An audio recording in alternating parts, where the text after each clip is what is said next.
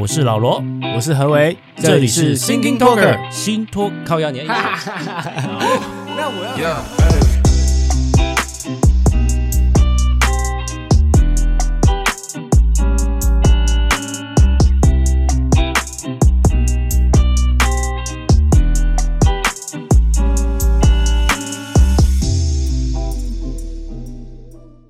哎呦，Hello，Hello，晚安大家。不得不说，每一次我听我们的那个开场音乐，是都会想要跳舞，哎，我觉得是一个很好律动的一个音乐感，一种我觉得有一种舒服的感觉，对吧？对啊，不错不错，就是我觉得你这个音乐选的很好，嗯，不错不错，有没有需要更新一下呢？你觉得？呃，我觉得暂时还不用，我们还没有到需要更新的地步啊。OK，好，很好，那来。想要说什么？每周报报，今每周报报了，好不好？哎，那好，我先问你啦。嗯，对于最近的那个时事，你有没有什么哪些议题你有疑问的？疑问吗？是的。嗯，其实我我也不知道算不算疑问。不过我觉得现在一开始就讲这个会不会太重一点？哎呦，来什么？就是我们我们最近的那个风波啊，台版无间道啊。知道吗？啊，台版无间道，你不知道台版无间道是不是？哦哦哦哦哦，你是说这个卧底啊？卧底啊？哎，对对对对对，这个倒是我觉得是无伤大雅啦，就是说算是无伤大雅。无伤大雅的意思是说，在现在来看，其实它并没有到那么严重，影响到国家安全啊。那是那个算是在那个时代下的一个一个历史的痕迹呀。可以这样讲，那你可以这很明显，嗯，很明显可以感受到，就是说，当在那个高压环境，你可以想象，假设是现在的中国好了，现在的情治单位会监控他的这些人，然后会在香港啊，在澳门很多卧底啊，不用大家讲，也不用卧啦，就是就是有很多人在那里的。然后以前台湾的那个时代，就是即便在这么高压的环境之下，有人就扛得住啊，有人就扛不住，好。然后一直到今天这个时代，回头来看啊，原来你就是扛不住，当年扛不住的那些人，那也不能完完全全怪他。或许他那个时空的环境之下，他有他家人的考量，他有他觉得对自己未来的前途的考量。是，那这个也，我觉得太去责怪他们也，也我觉得也无妨哎，就是觉得我是觉得还好啦。我我我其实听听到这个，其实我第一个震撼的点是，因为这次就是新爆炸这个话题是黄国书嘛，嘿那黄国书是我们台中的那个立委嘛？哎，他是立委还是立立委？忘记了。呃，立委，他是在你们选区吗？不是，他不是在我们选区，但是因为他生根在台中也有八年啊，对对对，所以其实在他的印象就是对他。虽然说不在选区，其实其实我们平常也不会遇到就是立委啊，或者是市议员这些人。那如果没有真的需要帮忙的话，也不会特别去麻烦到他们。所以其实片面的印象都只有在比如说有选举的时候会看到他啊，不然就是会造势啊那些活动。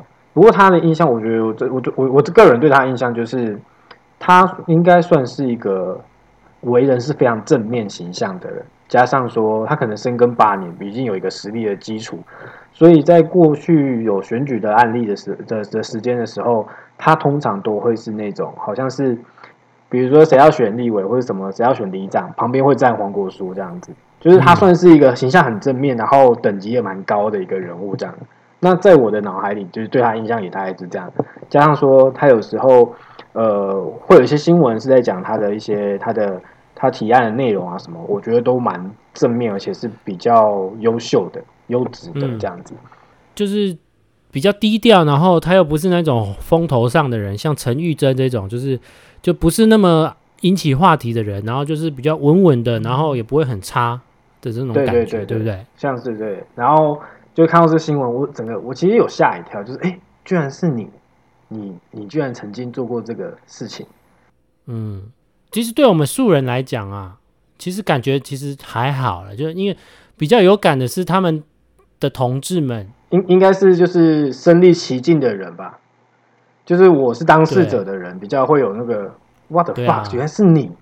我我我我觉得我们会比较有感的是，比如说今天卧底在台湾的是中共的某一个人，那才是国与国的一种，就是你才会有深刻的感受了。那党与党，这个就就真的还好。对，对对，说到这个，因为因为毕竟现在那个是呃之前有公布这个嘛，就是有点像解密嘛文解密文件，所以才慢慢陆陆续续知道有一些以前的过去的事情，然后等于是黄国书自己承认的这样。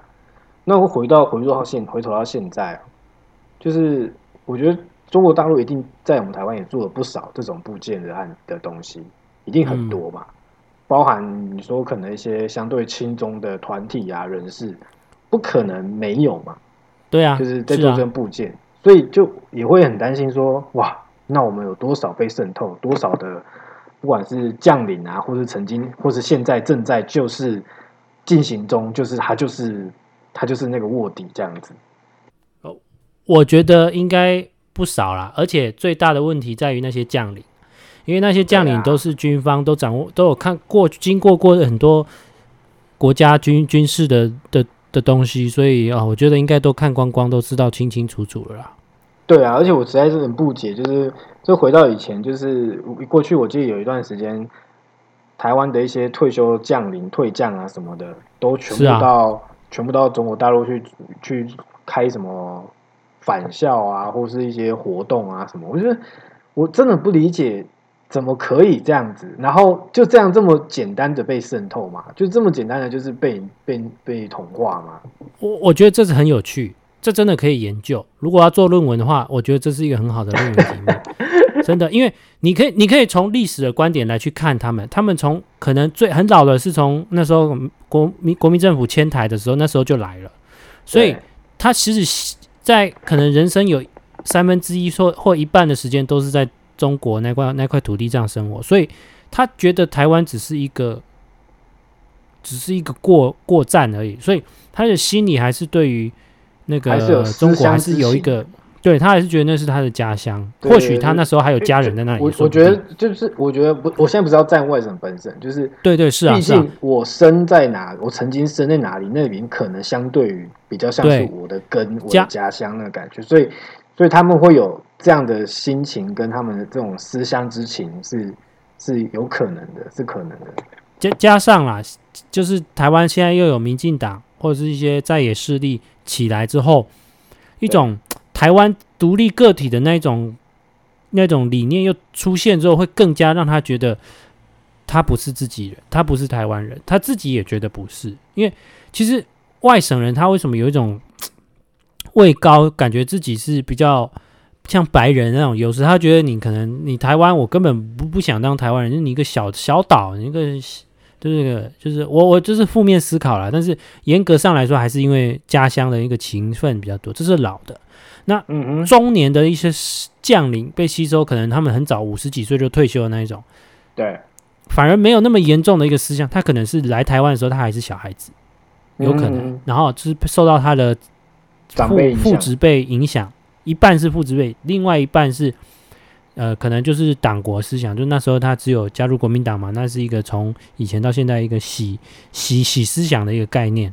对，再来就是有比较坏的一群人，就是。被金钱诱惑，啊，你会觉得大陆发展的很快。大陆发展是真的很快，因为它那个制度之下，当然你要盖一栋楼、盖个车站、盖个什么高铁，很快嘛就起来啦。对，啊，只是就是就是你你就不知道他其中的一些生活啊什么那个你不会去了解，哦，是是是是是。然后在年轻的可能就比较少了，反而年轻的将领因为还没退休嘛，那他也可能就是。在台湾出生，所以就就还好。可是中老这些都已经摸透了。对我，我觉得啦，就是老的啦，他是因为他曾经从那边出生，还有根。然后中的是可能被老的影响，而且相对中的又比较年长，所以那个固执性已经定住了。但我比较担心的是年轻的，年轻的他就没有跟，没有这个问题。但他会，他会有的话，一定是被利益诱惑。那如果能被利益诱惑，那表示一定很严重，你懂我意思吗？嗯、就是他可以被利益诱惑，那他只要被利益诱惑了，那中共中中国大陆又特别有这个钱去可以做利益诱惑。好，那我今天想要聊的就是另外一个议题，就是关于延上柯文哲这件事情。延上柯文哲，是我本人要延上他。哦，是是是。呃，又来了一一周一度的打柯，没有没有没有没有没有没有没有，我们是 呃正当评论，理性客观，好不好？说最近柯文哲有说什么吗？我怎么没 follow 到？好，我先从最近这个疫苗各类齐发，三种疫苗同时开打。对对对，三种疫苗呢，像 BNT 它是要它是要稀释的，啊，莫德纳不用，然后 AZ 不用。但是因为是不同，对，因为的确在地方政府在施打上面一定会蛮混乱的，所以北市府也算是聪明啊，他把它分类，他把莫德纳只给诊所打，嗯，AZ 就是统一到花博园区那个大空间打，然后 BNT 因为要稀释比较困麻烦，就到医院归类给医院。哎，这个啊，这个分类其实是 OK 哦，是好的哦，这样才不会说，假设一个诊所它要三种疫苗，它又到时候又忘记稀释，对啊，又乱了套。对，这个状态是好的。可是今天的争议在哪里呢？因为我看到新闻是说，北市府就是针对疫苗的问题有泡中央的意思，就是说，它量能啊，它施打的量能，每个县市都会开出来量能。正常来说，都会是假设我们这一批预约的是十万人好了，它可能就是。量能就是开到八万人，因为有些人会爽约嘛，他们几乎估大概就在估八成左右。那你预约呃登记之后嘛，然后预去预约的人，通常那个中央的系统就是你预约多少人，然后他就会告诉地方政府要开多少量。但是你登记的时候，其实就可以先抓大概啦，大概八成。嗯、对，是。那因为柯 P 他们就是喜欢唱反调。喜欢跟中央不同，就是他希望走出自己的路，因为他这样才有市场，嗯、才会有一些关注度。他喜欢这样，他非常喜欢这样。好，嗯、你喜欢这样，我觉得没有问题。你只要做得好，做得漂亮，都 OK。可是你就是常出包，常常搞一些东西惹民怨之后，你就怪别人。嗯，这是我最需要延上他的点。最近一期就是他有说啊，量能。他开二十一万人，可是预约的人有四十一万人。然后他他然后他就呃北市府就就是说中央就有时候疫苗多，有时候疫苗少，就是就是说忽忽多忽少，所以他们量能也真的不知道怎么开这样子。那我自己是这样啦，你你你当初又爱怪扛凤不开放平台，然后自己搞现在这个平台，搞了平台你搞不好，全台湾就你柯文哲爱跟别人不一样。然后你看其他县市哦，台中、新北。都是蓝的，然后台南、高雄这些直辖市，请问哪哪哪一个人他会像你这样子？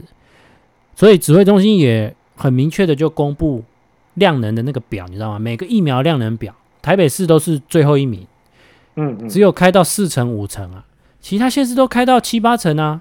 我听说台北的，如果真的要算台北医疗量能，应该是全台湾最好的、最高的。对，你资源最多、最精华的台北市。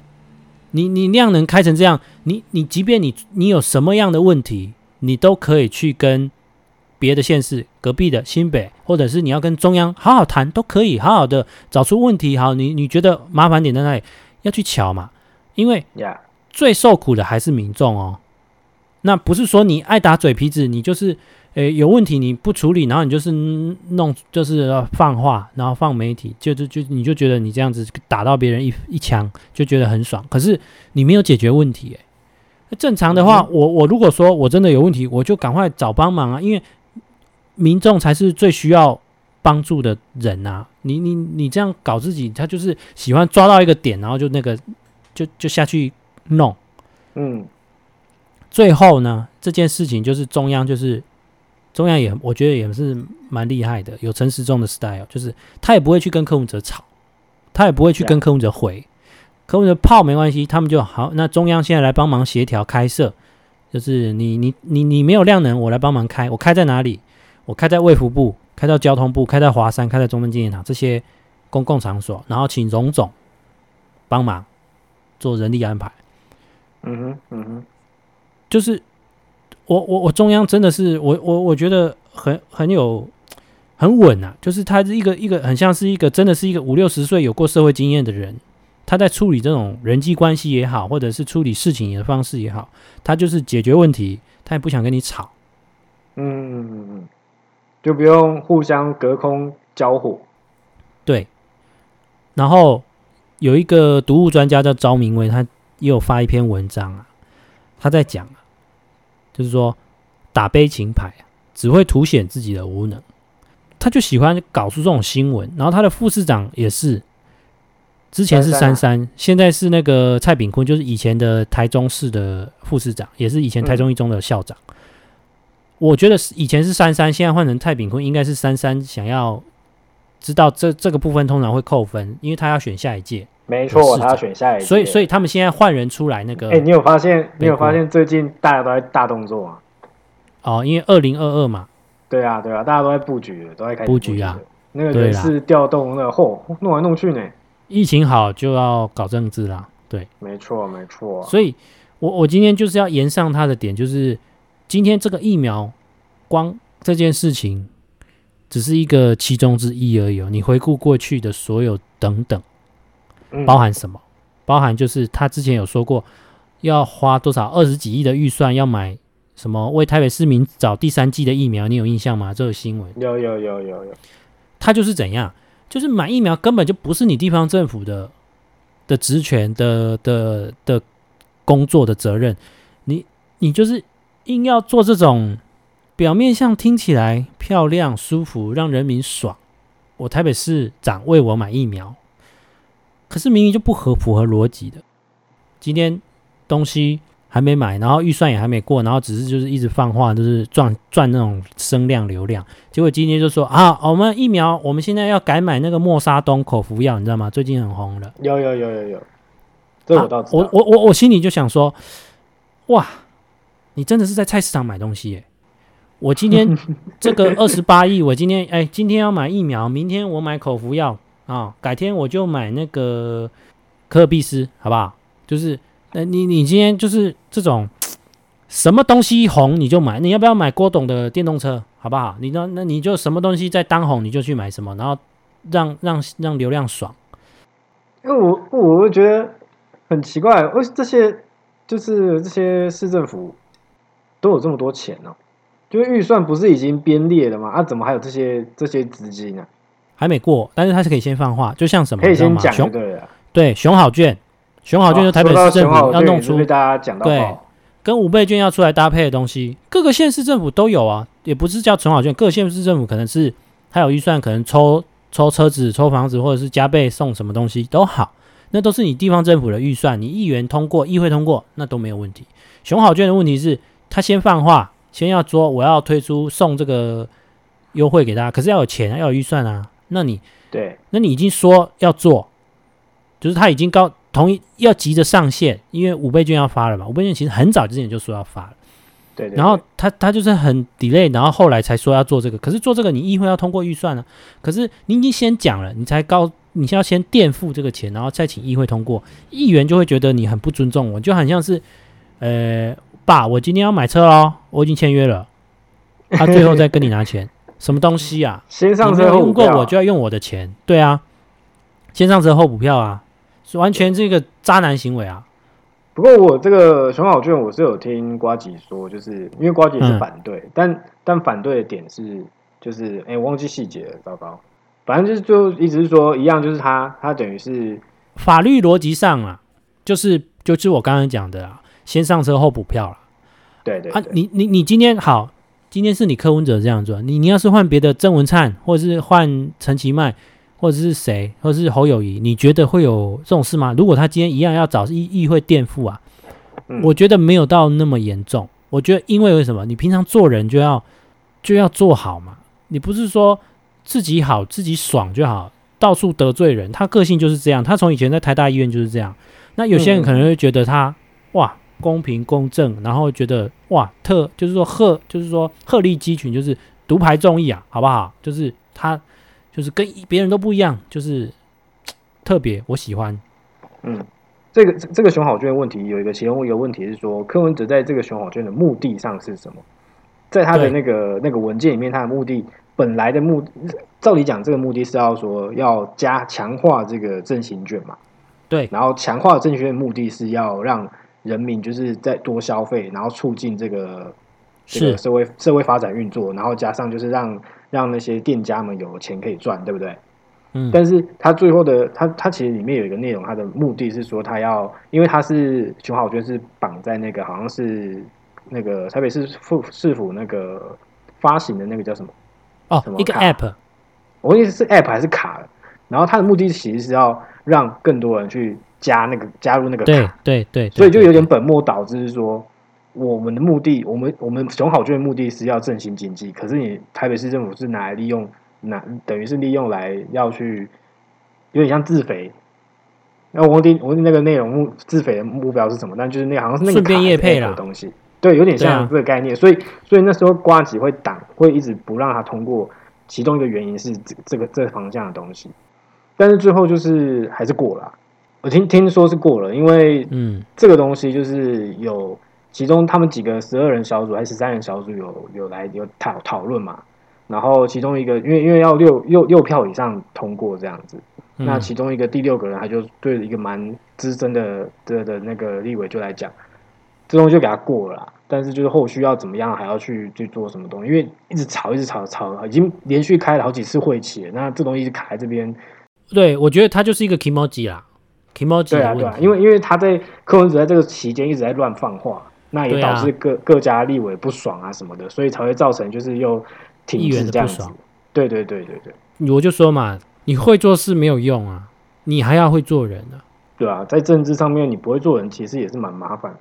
其实他当初当初柯文哲也是因为趁势啊，你知道吗？就是趁刚好这个浪潮到他这个白色的力量崛起，不然其实如果照他正常的样子，如果没有这个时间点的话，搞不好他也没办法成这样的气候。这样。对啊，我我想到最近不是有个虎豹潭那个溺水的吗？对，对，对，就是一家人还是什么的，反正啊，我们的侯市长啊，嗯、侯市长就你看他多会多会。多会做人，新闻上放话不是像柯文哲那样，他是说，我们那天那天看到一个新闻，虎豹潭还剩一个小女孩，好像还没找到，然后侯友就是写一个字侯，就是侯友谊，然后冒号写阿贝绝对不会放弃你，或是什么什么之类，就是这种，就是我不会放弃搜寻你的这个意思啊，就是你看，对这种新闻的标题，这你看全台湾谁看了心里不会觉得感动？比你在那边酸说啊，这疫苗哦，你到底时好时有时没有？那我们这样怎么做啊？我们这样，你中央到底在干嘛呢？是的，哦，哎，再插个话题，好哟，来，你有抽到券吗？没有，一张都没有，我半张都没有，哎，好惨，正常啦。去年还抽到动资券，今年一张都没有，因为今年以前人少啊，现在人多啊。因为现在就是绑券，那时候拿券的时候就直接绑定，更容易啊。这样，原来是这样。对啊，以前的话就是要分开一个一个去登记啊，你有印象吗？以前我是没抽。去年我去年是抽了两种券诶。对啊，就以前券跟另外一个什么忘记。分母少啊，可是他今年就算抽中了，我觉得也不见得好用。第一个是，呃，那些商家、店家，甚至有些人根本没有电子支付的功能。就是有电子支付的功能的人，他们可能也不知道他们自己可以。用这个，就是说政府并没有在这部分要去，就是要去跟商家宣导啊，就是说你要让商家知道你逼了这个之后要怎么跟政府请钱啊。啊，现在就是商家根本不知道，就像你好了，你餐厅其实你好食券是可以用的啊。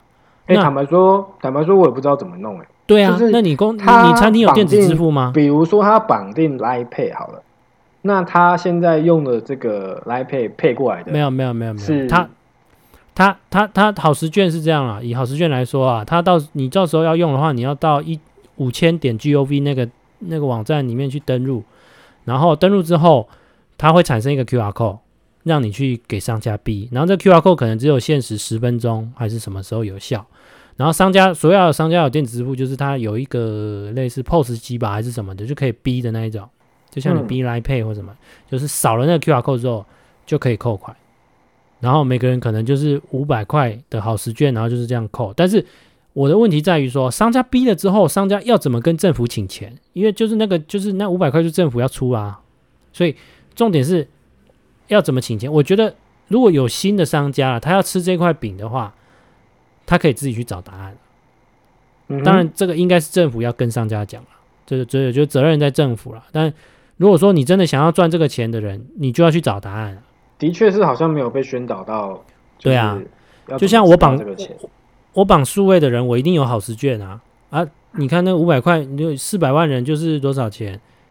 嗯嗯嗯，对啊，你看这种大饼真蛮大的啊。可是有多少商家真的知道这个是政府的责任？他在这一块其实没有做到很好，就是宣导他的券还是还是他直接我我不确定啊，还是他直接就是你已经绑定对不对？那、嗯啊、你用这个逼完之后，我商家拿到实质的钱，然后政府自己直接在后面扣政府自己的钱。然后人人这边是没扣钱的，消费者是。可是就是商家是你说逼的时候，商家要怎么拿到政府的钱呢、啊？我觉得有点疑惑、啊，不像 Line Pay 好了，啊、你就是不是就直接拨款了吗？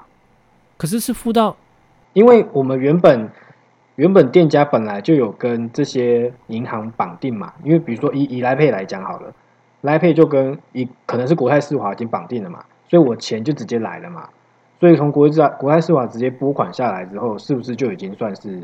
那个钱已经过来了，那我既我既然也不用申请啊，我等于是数位绑定的是我不用再去申请，像资本这样还要再去银行去做申请的动作。哦，有没有可能是这样？就是所以他等于是国家等于等于政府直接不讲，也没有特别需要宣导，嗯、因为你绑定之后这样子钱一来一往，其实就是直接等于像拨直接像以正常的流程拨款，只是消费者不用拨款，然后是银行拨款这样子而已，然后银行再统一跟政府申请之类的。回去的时候，我去你店里逼逼看。好啊，哎、欸，你对哦，你有绑哦。对啊。好啊，好啊，好啊。你有电子支付吧？有啊。OK，那我应该马上就会显示了。如果说等于是我这边直接显示说有入账，那表示其实就是等于是银行拨下来的啦。好，那我们今天时间差不多，就先到这里。好嘞。那如果说你对我们这一集内容有其他想建议或留言的地方，欢迎在 Apple Podcast 底下留言告诉我们。好的，大家拜拜，拜拜，晚安。